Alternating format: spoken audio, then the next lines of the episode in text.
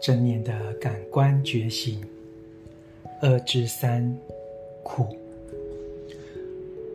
佛教对于满是欲望、生系垂死皮囊与不知道自己是谁而衍生出的不安，有一个很贴切的说法，他们称之为苦，杜卡。这是佛陀的巴利语用词，很难用英文清楚说明。但不同的译者与学者把它们翻译成痛苦、苦恼、压力。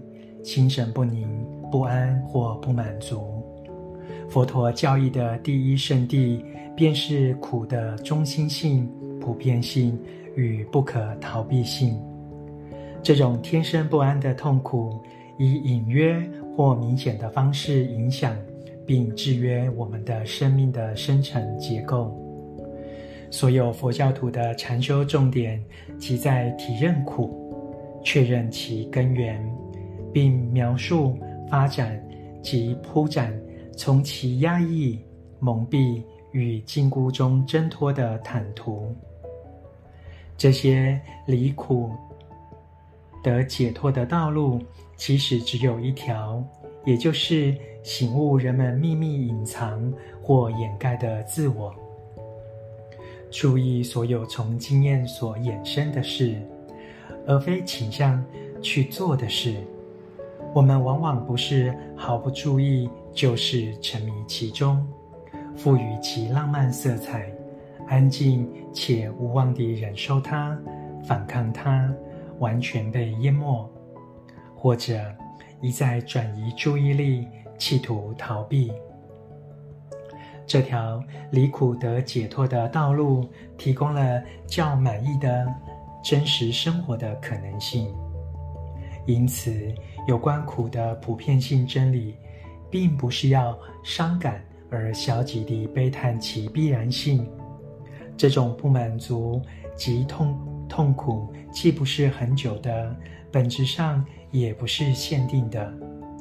即使即使是最可怕的层面，还是可以超脱。它可以成为我们的老师，让我们知道如何。从其掌控中挣脱。重要的是，我们探索离苦的可能性与过着真实而满足的生命，不纯然是为了自己。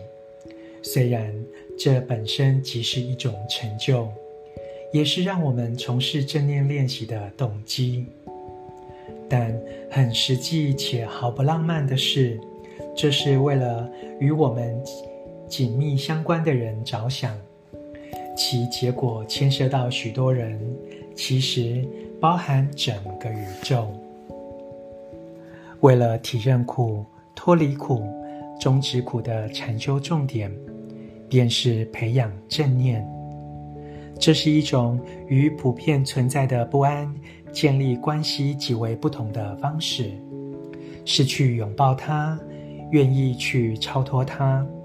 不偏不倚地观看其最深入的本质，如同我们所说的，将正念视为一种直率、不评判与当下的觉察，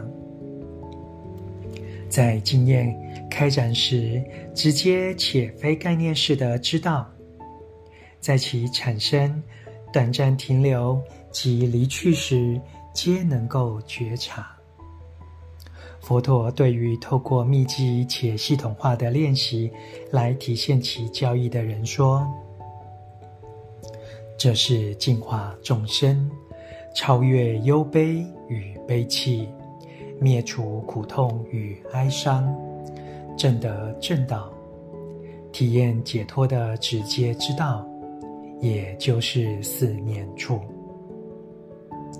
这真是好主张。”佛教是引导人从困住自己的迷惑与被过去经验制约当中觉醒过来。一旦我们觉醒，便可让自己从折磨与痛苦中解脱。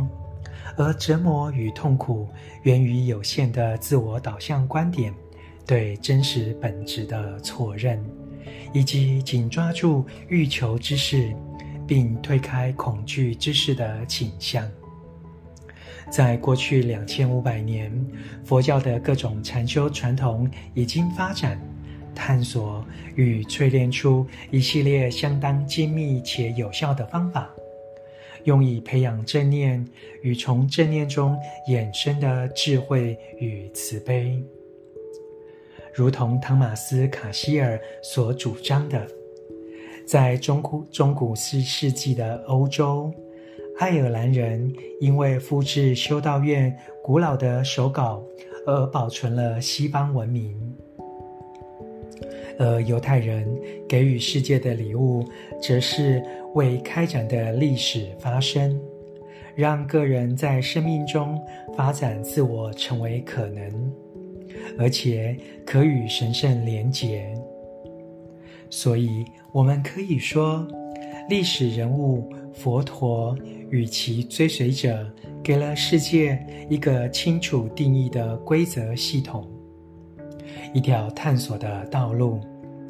这也是佛陀自己在探索人性最重要本质时所追求的道路，也就是保持完全意识、完全觉醒，免于制约，包括未加检视的思想。觉知习惯及紧密伴随的苦恼情绪束缚的可能性。朗读正念的感官觉醒。